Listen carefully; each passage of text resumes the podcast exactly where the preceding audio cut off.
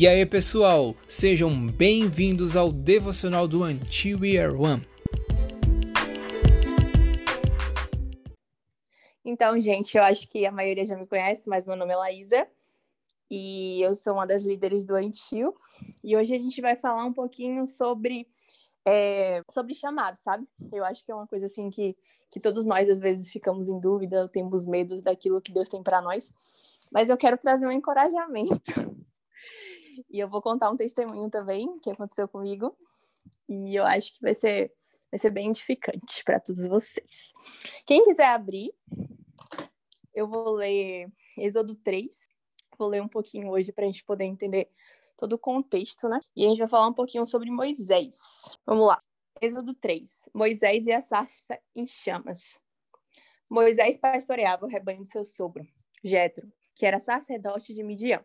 Um dia levou o rebanho para o outro lado do deserto e chegou a Horeb, o monte de Deus. Ali o anjo do Senhor lhe apareceu numa chama de fogo que saía do meio de uma sarça. Moisés viu que, embora a sarça estivesse em chamas, não era consumida pelo fogo. Que impressionante, pensou. Por que a sarça não se queima? Vou ver isso de perto.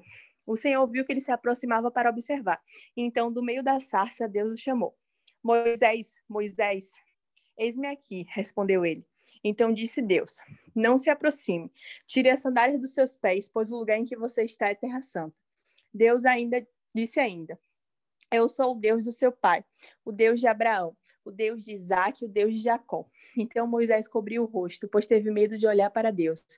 Disse o Senhor: De fato tenho visto a opressão sobre o meu povo no Egito tenho escutado o seu clamor por causa de seus feitores, e sei que ele, quanto eles estão sofrendo.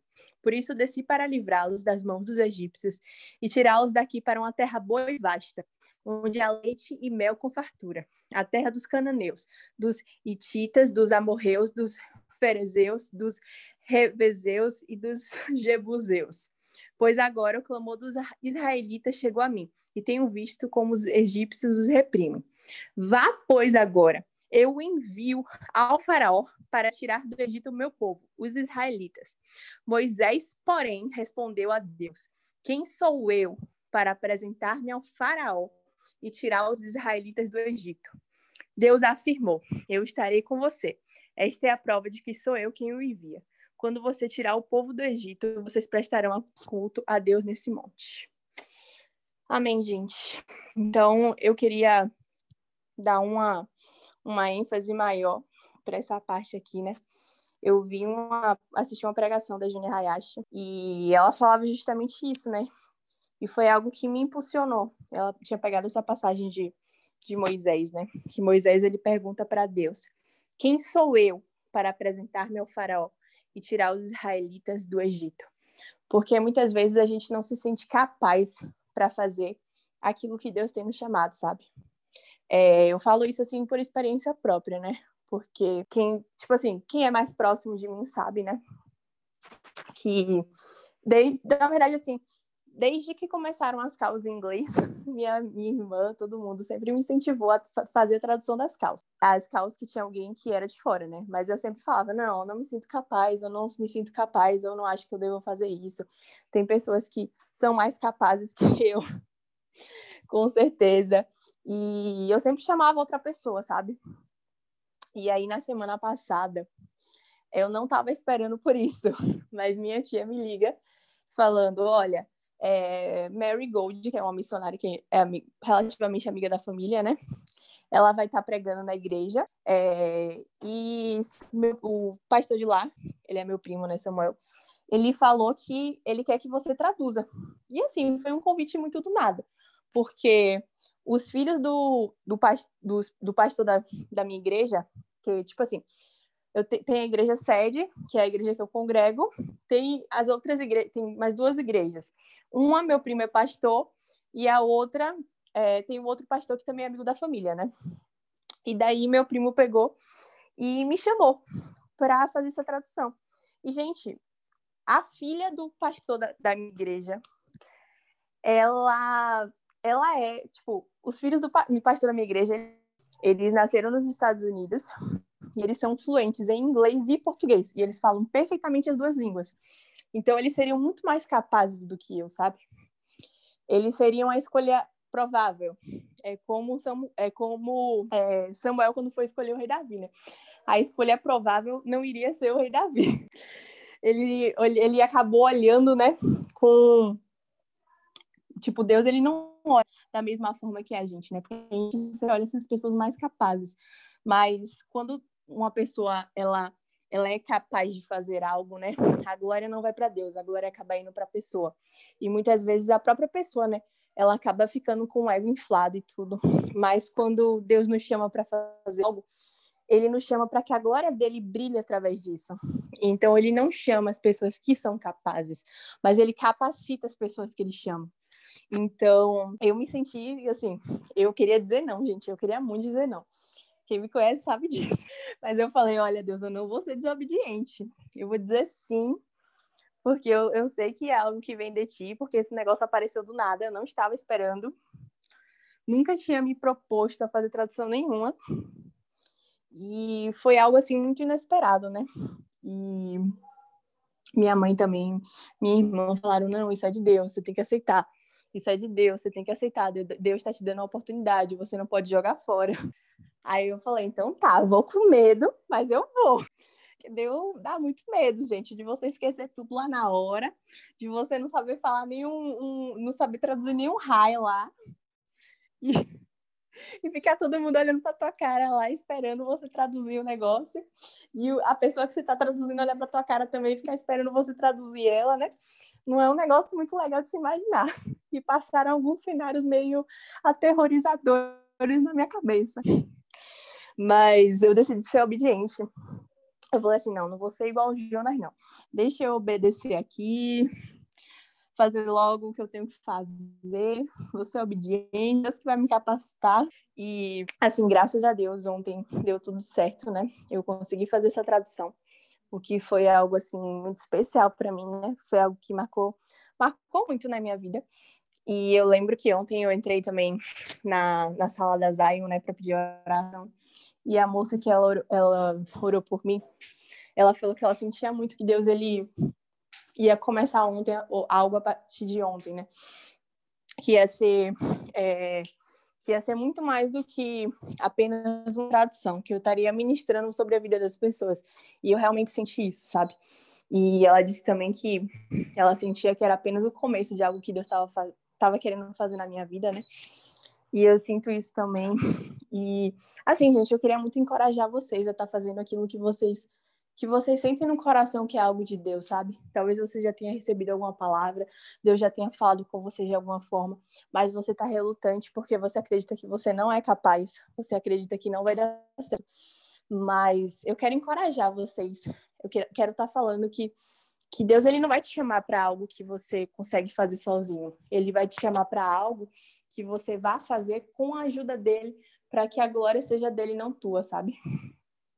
Então, se você se você sente, se você sente isso, sabe? Se você sente de fazer algo assim para o reino de Deus, se você sente de fazer algo assim que que, que você acha que vai que, que é algo de Deus mesmo, que é algo que vai que vai mudar o teu futuro, que vai que vai te direcionar para aquilo que Deus tem te chamado, faça, sabe? Só faça pede orientação para Deus, pede a direção de Deus. Não faz também sem, sem ter essa direção, sem ter essa orientação, não, que a gente quebra a cara. Mas se você tiver isso, faça. E acredite que vai dar tudo certo. Porque ontem deu tudo certo. Graças a Deus. Glória a Deus por isso. Eu não desmaiei no meio do púlpito. Sim, gente, era esse encorajamento que eu queria trazer para vocês hoje. Eu senti de falar isso, de compartilhar esse testemunho com vocês. E quem quiser fazer um comentário pode ficar à vontade agora. Quem quiser contar alguma experiência também, para estar tá incentivando os irmãos. Olha, amiga, eu, eu já sei que é tipo essa experiência que você passou, tipo, eu lembro, tipo, a primeira vez que me chamaram para traduzir, tipo, ao vivo. Ainda bem que foi, só a, foi a primeira e a última, né? Mas se Deus quiser, vai ter mais chances pela frente. Tipo, eu tinha. Isso foi acho que dois, dois três anos atrás eu tava morrendo de vergonha, morrendo de medo, tipo, de traduzir, falar alguma coisa errada, ou, tipo, esquecer alguma palavra em português. Mas ainda bem que, tipo, eles mandaram, tipo, o, tipo, o texto do pastor mesmo, que o pastor ia falar pra gente traduzir e tal. um pouquinho mais fácil, mas, tipo, na hora, nossa, só Deus mesmo? Tipo, Deus tava lá me ajudando, acalmando o coração.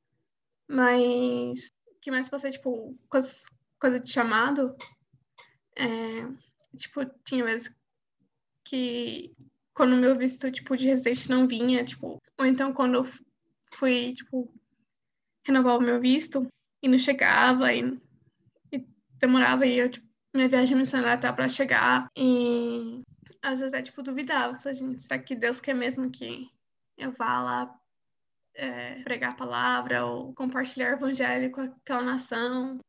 Ou então Deus quer mesmo que eu fique aqui no Canadá? Então, se ele me quer aqui, me chama até aqui no Vancouver, né? às vezes tipo eu duvidava, mas cada momento Deus vem confirmando e falando, não se preocupe, eu tô aqui com você. É... Em um verso, tipo, um versículo que fala muito mais coisa de chamado também, que eu lembrava, era tanto em Gênesis, quando Deus falou para Abraão, sai de tua terra, da tua parentela, que eu te mostrarei uma nova nação. Tipo, e também, acho que nem é, Mateus, é, Mateus 6, eu acho. Mateus 6, 33. Que, tipo, quando tá me preocupando demais sobre, tipo, meu chamado ou futuro, essas coisas. É, aquele versículo também, Deus falava comigo através daquele versículo também, que fala, é, e não fiquei ansiosa de coisa alguma, é, pois cada dia tem próprio problema, alguma coisa, eu não lembro bem de cor, mas Deus vem falando comigo através daqueles versículos toda vez que eu duvidava do meu chamado. Tipo, Deus estava lá me segurando, falando, não, esse é o seu chamado, eu tô aqui com você, de acordo com o seu caminho. E eu já entendo lá. Ai, amiga. É, tem, a gente tem que estar sempre seguindo aquilo que Deus ele nos manda, né? Independente de tudo. E ainda bem que ele tem confirmado também o teu chamado, aquilo que ele, que ele quer para você, sabe? Sim. E eu acredito muito nisso. E eu acredito muito nessa capacitação divina. Acho que Deus ele, ele nos capacita para fazer aquilo que ele está nos chamando, sabe? É. Quem, Alguém mais quer dividir algum testemunho, algum encorajamento para a gente poder terminar eu... esse devocional? Vai lá, Lu. É, assim, acho que é, é fundamental o que você falou lá. A gente precisa se dispor e confiar que o Senhor vai fazer. É, eu acho que eu estava conversando com a galera na sexta ou no sábado, se eu não me engano, e eu contei um pouquinho sobre como que foi meu período na faculdade quando eu estava em Minas ainda, né? Uh, quando eu iniciei na faculdade, em 2011, eu lembro que meu pastor me chamou, e aí, é, quem ainda está muito novinho ainda vai passar por isso, mas alguns que já tiveram faculdade provavelmente já passaram. E aí ele compartilhou comigo que ele estava muito preocupado, porque a faculdade é, traz muitas coisas novas, né, muitos mundos novos para gente. E aí, como todo jovem, ele estava preocupado que eu viesse a, a me desviar, enfim. E essa preocupação entrou no meu coração, e aí eu falei: meu Deus, não me deixe desviar, não me deixa é, sair dos seus caminhos na faculdade, enfim. E aí eu acabei conhecendo uma amiga minha, que hoje é, é minha melhor amiga, e ela era de Sara, nossa terra, e ela falou comigo: Lu, vamos começar uma célula na faculdade. E o detalhe é que a minha igreja não era em célula, né? Então, assim, eu não sabia o que era uma célula. E aí eu falei: tá bom, vamos, né? É, e aí, assim, só para resumir um pouquinho, né? Eu já contei um pouco sobre como foi. A gente começou com três, quatro pessoas. Tinha dias que a célula já teve dias de ter mais de 150 pessoas na célula, mas enfim. E aí, às vezes a gente desanima, porque a gente fala: caramba, eu não sou capacitada para isso. Eu não sabia o que era uma célula, eu não sabia como que pregava, eu não sabia como que consolidava, eu não sabia nada. Eu tinha 18, 19 anos, acabando de entrar na faculdade. E aí eu me lembro de um dia que a Jéssica falou comigo que era para a gente pra eu levar a palavra e tal, e eu estava bem desanimada. E aí a gente foi. E eu me recordo de um jovem que o nome dele era Alain, e ele ficou de longe, só assistindo a célula nesse dia, sabe? A gente tinha mais ou menos umas 30, 40 pessoas nesse dia na célula. E aí depois que acabou, a Jace me chamou, que é minha amiga, e falou assim: "Lu, vamos conversar com essas pessoas que estavam ao redor hoje e não quiseram participar?" E a gente foi conversar com esse jovem. E aí a gente descobriu que ele era ateu, né? E ele tinha passado por vários problemas. O pai dele havia matado a mãe dele, é, esfaqueada, e aí ele foi morar com um avô e um tio. Logo depois, esse tio tentou matar ele. Então, assim, os traumas foram tantos que ele simplesmente deixou de acreditar que Deus existia. E aí, naquele dia, na célula, ele encontrou a Cristo. Ele aceitou Jesus.